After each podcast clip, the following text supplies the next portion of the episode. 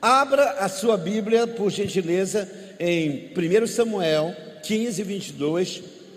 E essa noite eu quero ministrar sobre a obediência em três is. Né? A obediência em três is. Nós temos três palavras iniciadas com a letra I que vão nos trazer um norte muito bom sobre obediência bíblica. Obediência bíblica. 1 Samuel 15, 22. Você que está aqui pode ah, acompanhar através do telão, você que está em casa também. Uh, muito obrigado. A cada domingo a, a, mega produtora está se superando. E domingo pela manhã eu estava em casa e eu pude ver como muda a cada domingo e como mais tecnologia está sendo uh, utilizada. E eu louvo a Deus pela nossa equipe de transmissão. Muito obrigado, Deus abençoe. 1 Samuel 15, 22 diz: Contudo, Samuel disse: Tem porventura o Senhor tanto prazer em holocaustos e sacrifícios, como em que se obedeça a palavra do Senhor? Eis que o obedecer é melhor que sacrificar. Posso ouvir um amém? Obedecer é melhor que se sacrificar, e atender melhor é do que gordura de carneiros. Obedecer é melhor do que esforço, sacrifícios, ofertas, holocaustos e atender à voz do Senhor é melhor do que gorduras de carneiro. Curve a sua cabeça, ore conosco. Pai, nós pedimos a doce e maravilhosa intervenção do Teu Espírito Santo. Muito obrigado, a Deus nós te bendizemos e te adoramos e nos colocamos à inteira disposição do teu Santo Espírito, que ele fale profundamente conosco. Nós queremos ouvir a sua voz e sair daqui por um caminho melhor. Aplana as nossas veredas. Senhor, conserte os nossos caminhos. É a nossa súplica por Cristo Jesus. Amém. Queridos, não há, nesse tempo que estamos vivendo, a Cláudio Duarte diz que a qualquer dia o poste vai fazer pipi no cachorro, porque nós estamos vivendo uma inversão de valores que beira a, aos limites do, do anarquismo. Nós estamos vivendo tempos extremamente complicados e não há um tema mais desafiador para nós, principalmente quem é pai e mãe nesse tempo do que obediência. Nós vivemos um tempo de extrema insubordinação a tudo que é autoridade. Eu nunca vi um tempo onde as autoridades de todos os escalões no Brasil são mais enxovalhadas. Eu nunca vi um tempo em que os pais são mais envergonhados. Eu nunca vi um tempo como esse em que antes da pandemia e graças a Deus porque apesar de toda luta, sofrimento e choro, toda crise é uma oportunidade. E eu vejo que os professores foram guardados por Deus nesse tempo. Porque antes dessa pandemia, eu vi pelas redes sociais, é? pela internet, nós vimos professores levando cadeirada, nós vimos professores sendo ah, ameaçados com canivete, vimos professores não podendo vir para a sala de aula ameaçados. Então, um tempo de total insubordinação à autoridade. E a Bíblia já alertava sobre isso. 2 Timóteo 3, 1 a 4 diz que sobreviriam tempos trabalhosos. Vejam Paulo está dizendo a Timóteo, ele está dizendo há dois mil anos atrás: vão chegar tempos trabalhosos, pois os homens, entre outras coisas, serão desobedientes aos pais e resistentes à autoridade. A ciência do comportamento fala de um fenômeno chamado, nessa geração, chamado de geração canguru. Sabe, jovens cada vez mais estão postergando o tempo de sair de casa. Então eles estão envelhecendo dentro de casa, na bolsa da mamãe, ou na canguru. Não sai dali. Eu conheço jovens que já estão 30, 40 anos dentro da casa do papai e mamãe. É uma geração de interação virtual, é uma geração de alta tecnologia, de comunicação, de rede social, mas resistente à autoridade. Você imagina ter um filho de 30, 40 anos dentro de casa, adulto, que não se subordina à casa. Então estamos vivendo um tempo extremamente difícil. O Dr. David Merck é um norte-americano radicado no Brasil. Ele escreveu ah, um best-seller chamado Ideias Criativas para Educar Seus Filhos onde ele menciona, e ele consegue ah, mencionar obediência bíblica definida em três is. Diga, três is. Então vamos ver o que a palavra nos ensina. Obediência. Quem de nós que é pai ou mãe já não disse para o filho: Filho, leva o lixo, e o filho responde: Já vou. Esse já vou pode durar horas, pode durar um dia, e pode durar um desgaste tremendo. Então, a, a, primeira coisa que a obediência precisa ser no padrão bíblico é imediata. Diga imediata. Obediência bíblica tem que ser imediata não se pode postergar, protelar, não se pode empurrar obediência com a barriga. O primeiro I é imediata. Obediência bíblica precisa ser imediata. Gênesis 22, 1 em diante diz assim: ouça, passado algum tempo, Deus pôs Abraão à prova, dizendo: Abraão, e ele respondeu: Eis-me aqui. Então disse Deus: Tome teu filho, teu único filho, Isaque, a quem você ama, e vá para a região do Moriá, sacrifique-o ali como holocausto num dos montes que lhe indicarei. Olha o versículo 3 de Gênesis 22. Na manhã seguinte, Deus fala com Abraão de noite. Na manhã seguinte, não tem já vou, não tem espere, não tem enrolação. Na manhã seguinte, Abraão levanta, prepara o jumento, leva consigo dois servos e Isaque, seu filho. Depois de cortar lenha para o holocausto, partiu em direção ao lugar que Deus lhe havia indicado. Posso ouvir um amém? Ele ouviu a voz de Deus manda quem pode e obedece, e obedece, pronto. Obediência bíblica precisa ser imediata. Militares sabem disso. Os militares, eles crescem na carreira aprendendo isso. Uma ordem dada é ordem cumprida. Isaac era o único filho, filho da promessa de um homem que já estava impotente de uma mulher estéril. Deus só gerou uma noite de possibilidade, e agora, cerca de 12, entre 12 e 17 anos, era um adolescente. Deus fala: agora, Abraão, levante-se e tome Isaac e ofereça. Deus não estava querendo holocausto, Deus estava querendo obediência. Amém? É o que Deus nos testa constantemente. Não é o que somos capazes de dar, é o quanto somos capazes de obedecer. É o quanto estamos dispostos a obedecer. Mas a mesma Bíblia, ela cita em Números 14, 22 e 23 que o povo de Israel protelou por dez vezes obedecer a Deus.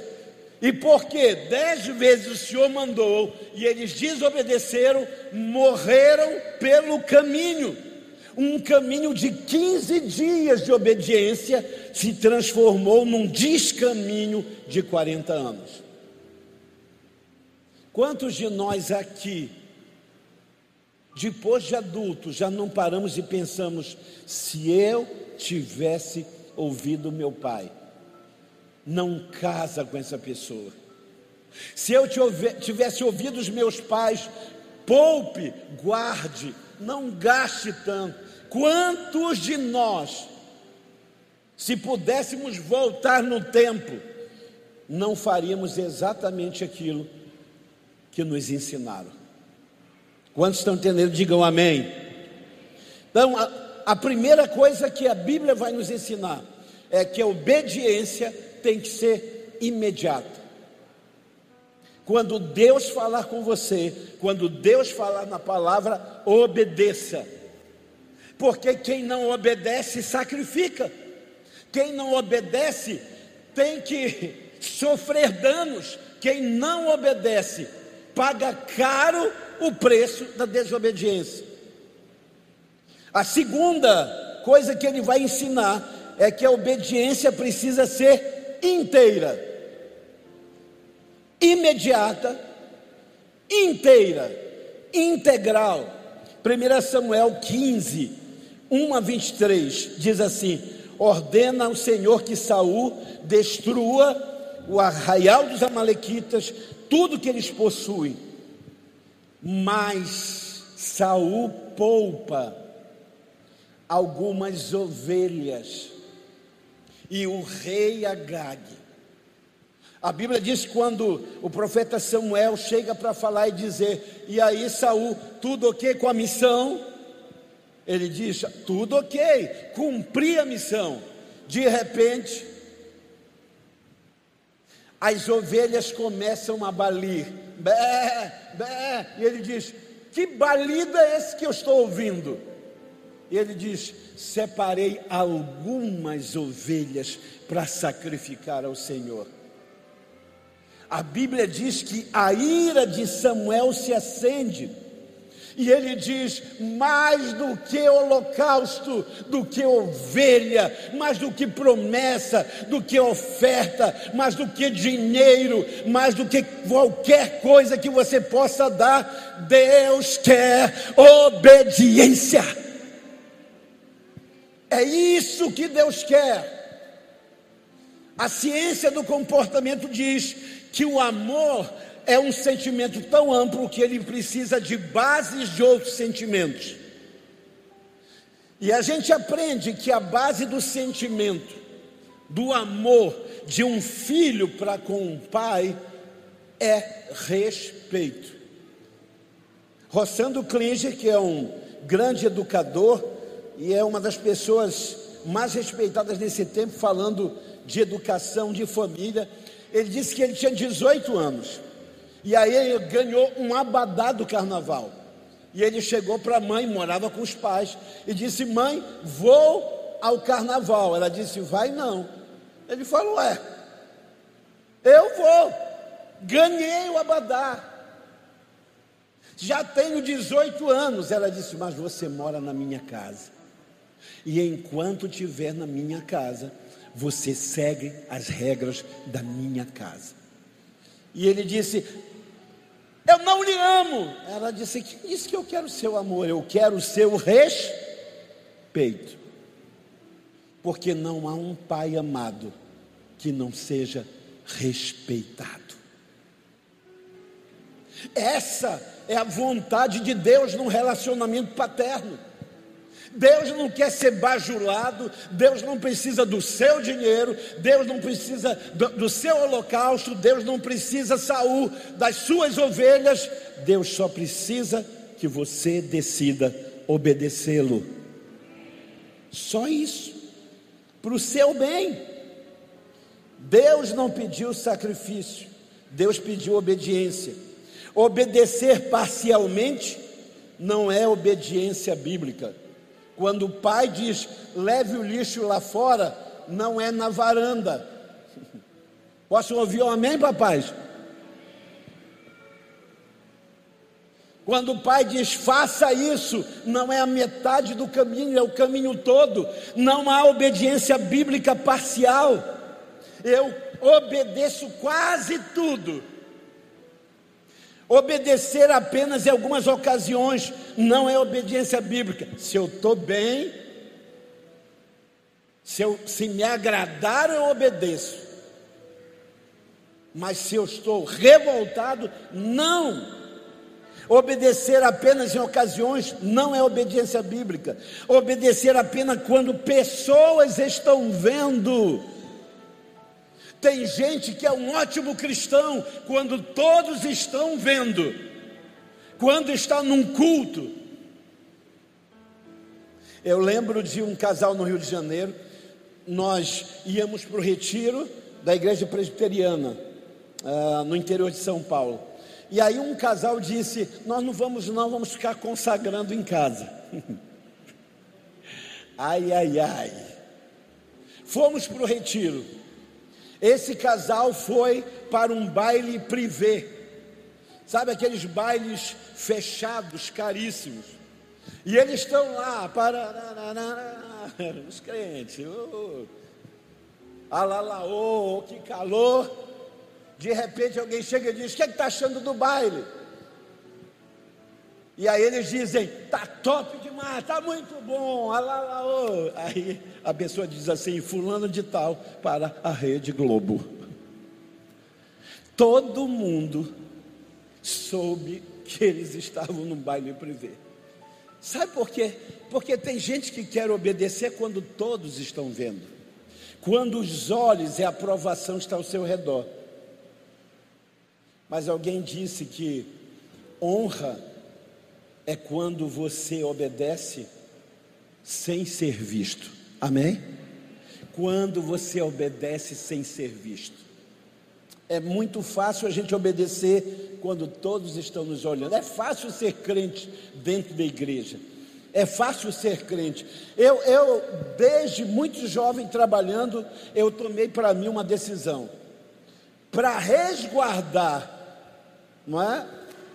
A minha vida na tentação, eu já chegava dizendo, gente, tudo bem, prazer, eu sou Kelson, eu sou evangélico. Porque tem muita gente que passa anos num lugar como agente secreto. E eu sei que quando a gente é observado, a gente se policia. Amém? Sabe uma das grandes mudanças na vida de um pai, de uma mãe ou de um jovem casal quando nasce filhos, né, Adriano? Porque quem tem filhos é observado, é vigiado. Lá em casa, se eu me aborreço, se eu falo alto, Abraão Davi vira e diz assim: Hum, apóstolo Kelso Abraão. Então, quem tem pessoas que o observam, se policia. Mas a obediência bíblica, ela existe quando ninguém vê você, quando ninguém te conhece. Ninguém. Obedecer só o que lhe parece confortável está longe também de ser obediência bíblica. Tem gente que gosta de obedecer aquilo que lhe é confortável. É legal, é cômodo, eu obedeço. Aí a palavra nos leva lá para o Getsemane. Jesus ajoelha lá, debaixo de uma oliveira, e ele está lá orando, e a Bíblia diz que ele agoniza tanto, porque começa a passar um filme. Irmãos, se nós tivéssemos a oportunidade de ver todo o sofrimento que iríamos passar, que estamos passando, ou que vamos passar, provavelmente não suportaríamos. Jesus enxerga tudo, O mundo espiritual se abre e ele vê Isaías 53, dizendo: Ele levou sobre si as nossas dores, o nosso castigo, as nossas enfermidades, queridos, os nossos pecados. Jesus está ali orando e ele começa a ver o Pai dizendo: Não posso ficar, não posso estar junto, não posso olhar para você agora, porque sobre você estão os pecados do mundo todo. Você vai gemer sozinho, você vai dizer sozinho: Por que me desamparaste? Eloí, Eloí, lama sabachthani, porque o Senhor me deixou, meu Deus. Jesus vê tudo isso e aí começa a agonizar e a pingar sangue. Tamanho é, é, é o conflito que está acontecendo dentro dele, mas ele ora dizendo: Pai, eu queria muito que esse cálice passasse. Todavia, mesmo que não esteja tão confortável, faça-se a tua vontade. E sabe por que estamos aqui? Sabe por que podemos sentar? Mesmo não tão fresquinho hoje, as centrais dispararam na metade do caminho à tarde. Sabe por que nós podemos estar aqui abrindo a palavra? Porque um dia alguém obedeceu no desconforto. Amém? Exatamente isso. E em terceiro e último lugar, Finalmente, a obediência precisa ser interna. Nós estamos acostumados com o estereótipo da obediência. Eu lembro que há muitos anos atrás, o enredo do carnaval da Beija-Flor era sobre crente. E é muito fácil imitar um crente. Pega uma bicicleta, três da tarde, põe um terno, uma Bíblia grande do braço do braço, ninguém vai dizer que não é um crente, porque a nossa ideia é de estereótipos, de que existe uma santidade é, aparente, e a santidade é isso. Mas o que a Bíblia vai nos ensinar é que a obediência é interior. Toda obediência Jesus citou o profeta Isaías, Mateus 15, 8, diz assim: Esse povo me honra com os lábios, mas o seu coração está longe de mim. Eles cantam, levantam as mãos, eles ofertam com os lábios, eles me honram, mas o seu interior. Por isso que a premissa bíblica de que o homem vê a aparência, mas Deus julga o coração. Amém? Nós olhamos a aparência. Ah, quantas igrejas no começo de reviver há 20 anos atrás isso não é igreja de Deus, o pessoal pula, o pessoal dança, o pessoal bate palma, as mulheres usam calça comprida, os homens é, no calor vão de bermudão. Isso não é igreja, porque a, a, a impressão e o estereótipo que se tem de santidade é que a santidade é o que está por fora também. A santidade ela se revela no nosso exterior, mas ela começa e ela é vista por Deus. Deus não tem nenhum interesse na grife que você está usando, mas no coração que está dentro de você. É interessante porque eu cresci ouvindo aquele cântico, Filho meu, dá-me o teu coração. Lembram disso?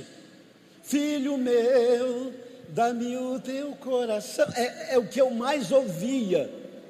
E eu dizia assim: por que, que Deus pede o coração? E aí, quando a gente começa a estudar biologia, a gente descobre qual é o primeiro órgão que se forma um ser humano: coração. O que Deus está pedindo é a primícia da minha vida, a primeira coisa que pulsa em mim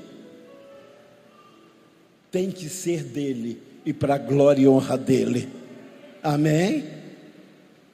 Aleluia. O ensino bíblico é de que o pecado começa primeiro no coração. Tiago capítulo 1 diz assim: cada um é tentado, iludido, envolvido e enlaçado pela sua cobiça interior. Pela sua cobiça interior. Depois disso, dá luz ao pecado. Por isso, a obediência tem que ser interna. Eu gosto muito do termo pio, de onde vem a palavra piedade, santo. E piedade não é santidade que aparece, piedade é santidade, é obediência interior aos oráculos de Deus. Piedade não é o que se vê, piedade é o que eu tenho dentro de mim e só Deus pode ver. Conta-se a história de uma criança na igreja, estava caminhando, o pai disse: Sente. E ele continuou correndo na igreja. O pai disse assim: Se não sentar, que é pai democrático, se não sentar, vai levar uma surra. Aí o filho sentou e disse: Quero dizer que eu estou sentado por fora, mas de pé por dentro. Estou sentado por fora, mas de pé por dentro. E aí eu volto os meus olhos para Jeremias, o profeta chorão, um homem extremamente quebrantado. E no capítulo 20, versículo 9, ele diz assim: Mas quando eu penso que eu vou esquecer o Senhor, a sua mensagem presa dentro de mim, queima como fogo no meu coração. Quando eu penso, eu vou vacilar, eu vou esquecer o Senhor, eu não vou mais lembrar-me dele, a Sua palavra arde dentro de mim. Quantos de nós já não pensamos em desistir? Quantos de nós não levantamos um dia da pá virada e dissemos: Vou chutar o pau da barraca? não vou mais ser cristão, e de repente o que está dentro de você começa a falar e a revolver dentro de você, e você começa a chorar, e você começa a dizer: Eu acordei disposto a esquecer de Deus, a não lembrar mais, mas a Sua palavra dentro de mim arde. Arde, queima como fogo no meu coração. Mateus diz que dois discípulos, Jesus é condenado, é preso, condenado, morto e é enterrado. Três dias depois, dois discípulos estão indo pelo caminho tristes, conversando. Jesus encosta neles. E eles estão tão frustrados e tão deprimidos que eles não conseguem reconhecer Jesus. E a Bíblia diz que Jesus diz: Por que vocês estão assim? E ele diz: é, o senhor é estrangeiro aqui, ainda dá uma dura em Jesus. Só o Senhor não sabe das novidades ou desatualizado. Não sabe de Jesus, varão da parte de Deus, que nós imaginávamos que viesse libertar Israel, mas foi morto. E está enterrado já é o terceiro dia e nada acontece.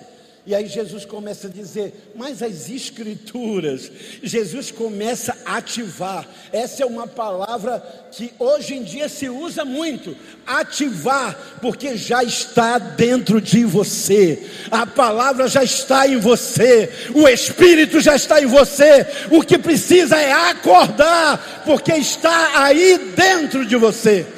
Aleluia, pode glorificar mesmo. E aí Jesus começa a dizer: Mas não convinha, não era assim que está escrito essa palavra dentro de vocês, essa palavra que está guardada dentro de vocês aí, não diz isso, que ele tinha que morrer, que ele ia ressuscitar. E aí, quando chegam em Emaús, Jesus faz que vai seguir, e disseram: Fica, Senhor, já se faz tarde. Você sabe? Tens meu coração para pousar. Faz em mim morada permanente, faz em mim morar da permanente. Fica, Senhor, fica, Senhor, fica, Senhor, meu Salvador. Eles pedem isso, fique, Senhor. Jesus senta. Ah, irmãos, eles viram o que nós vamos ver na eternidade. Eles viram a boca do cordeiro, porque ali era Jesus glorificado, não era o Jesus mais homem, de uma natureza frágil, era Jesus glorificado. Ele senta, ele pega o vinho, ele pega o pão, e quando ele parte, os olhos dele se abrem, diz a Bíblia. Jesus desaparece, eles dizem: O nosso coração ardia a gente estava abandonando a fé, mas o nosso coração ardia enquanto ele falava. O nosso coração ardia enquanto ele falava. Essa noite Deus está nos convidando a ativar dentro de nós essa palavra que já existe. Põe a mão aqui assim. Diga, Senhor Deus já está em mim. O teu espírito está em mim. A tua palavra está em mim. Ativo em mim nesta hora um espírito de obediência. De obediência. Eu quero obedecer mais do que sacrificar vale mais para ti eu atender a tua palavra do que te entregar os meus bens. Essa noite Deus está te chamando na voz desse Jeremias, na voz desse Samuel. Esses homens se juntaram para dizer: Vem, vem obedecer. Diga para Deus: Deus, eu não tenho forças, eu não tenho muitas vezes disciplina, mas o Senhor pode me fazer alguém obediente. O Senhor pode me fazer alguém que obedece, alguém que anda no teu caminho. Então eu quero orar pelas pessoas que nessa noite gostariam de dizer: Senhor, eis aqui a minha vida, ensina-me a obedecer. Se não for confortável, eu quero obedecer. Se não for conveniente, eu quero obedecer. Se for doloroso, eu quero obedecer. Eu quero obedecer. Quando ninguém me vê, eu quero obedecer. Quando não tenho plateia, eu quero obedecer. Eu quero ser alguém que te obedece de forma imediata, de forma integral. Eu quero te obedecer interiormente. Por isso nós temos a oração pública, e Jesus fala da oração pública, em que muitos fariseus batiam no peito e diziam: Graças te dou, Deus porque eu sou santo. Mas Jesus diz: entra no secreto do teu quarto, onde só o teu pai te vê, e só ele consegue ver a tua piedade, a tua santidade interior. Curve a sua cabeça, fale com Deus, ore nesse momento.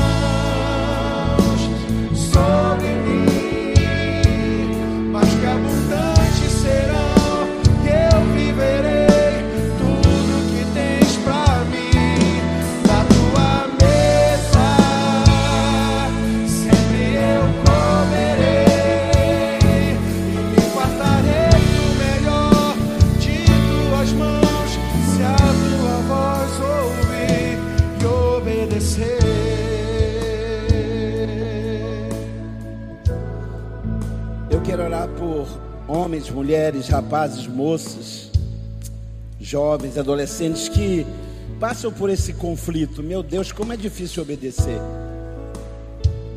Eu, você, todos nós passamos por esse dilema de obedecer. E obedecer imediatamente, e obedecer integralmente, e obedecer interiormente, ou seja, ter alegria interior, André, de obedecer. Não é só obedecer porque me mandaram, não é só me obedecer porque ah, se eu não obedecer eu posso acabar no mármore do inferno. É obedecer porque obedecer me dá prazer, me dá alegria em agradar ao meu Pai. E eu quero orar por pessoas que essa noite gostariam de dizer, pastor, ore comigo porque eu quero começar um caminho de obediência. Eu quero começar uma trilha de obediência. Eu sei que é possível, porque se a palavra diz, é possível. Deus estará comigo, Ele me fortalecerá. Jesus está no deserto, Lucas capítulo 4. Ele passa por várias tentações, ele, resi, ele resiste às tentações, e a Bíblia diz que quando Satanás se vai de tentá-lo, os anjos do Senhor, os anjos descem para confortar. Eu imagino Jesus lá no deserto, sentado numa pedra, dizendo: Meu Pai, me ajude. E os anjos dizendo: Calma, Jesus, vai dar certo, vai dar certo. O caminho da obediência me leva aos lugares que Deus quer me colocar. Vai dar certo, obedeça, descanse, descanse. Se você deseja que eu ore junto com você, todos estão de cabeças curvadas, todos estão falando com Deus, todos estão fazendo a sua introspecção. Mas se você deseja que eu ore por você, onde você estiver, apenas levante a sua mão e baixe bem depressa. Eu quero orar por você. Se você, Deus te abençoe, querido. Se você quer dizer, pastor, me ajude em oração, é, eu preciso, eu tenho dificuldades de obedecer, eu tenho dificuldades de ouvir a voz do Senhor, eu tenho dificuldade de, de chorar, de suar o sangue, e se não é confortável, eu saio fora, mas eu aprendi que o caminho da obediência vai me levar nos lugares que Deus tem para mim. Quem mais gostaria de fazer isso, Deus te abençoe. Deus abençoe, Pai. Deixa a sua mão, a sua mão levantada. Deixa sua mão levantada para que eu possa orar agora, Pai. Eis aqui os meus irmãos, eis aqui os teus filhos. Tu sabes as necessidades, sabes os conflitos que eles têm. Senhor, eles, eles desejam chegar nos lugares que tu preparaste. Mas, Senhor, o caminho é espinhoso, é estreito. O caminho da obediência não é sempre confortável. Na verdade, na maioria das vezes, obedecer implica em renunciar e isso, Senhor, dói às vezes. Mas olha os teus filhos e filhas. Toma as mãos deles e fortalece-os agora. Em nome de Jesus, que essa noite Deus te leve por um caminho novo, um caminho de obediência. Em nome de Jesus, diga amém.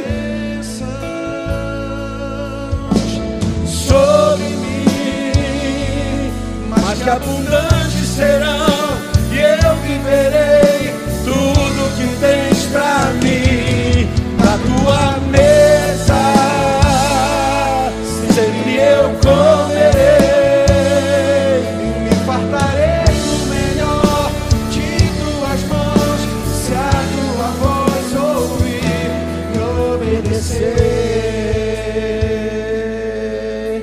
Dispostos a ouvir e obedecer, adore ao Senhor com o melhor aplauso em nome de Jesus. Dê um brado de júbilo aí, aleluia, glória, obrigado, Jesus. Ah,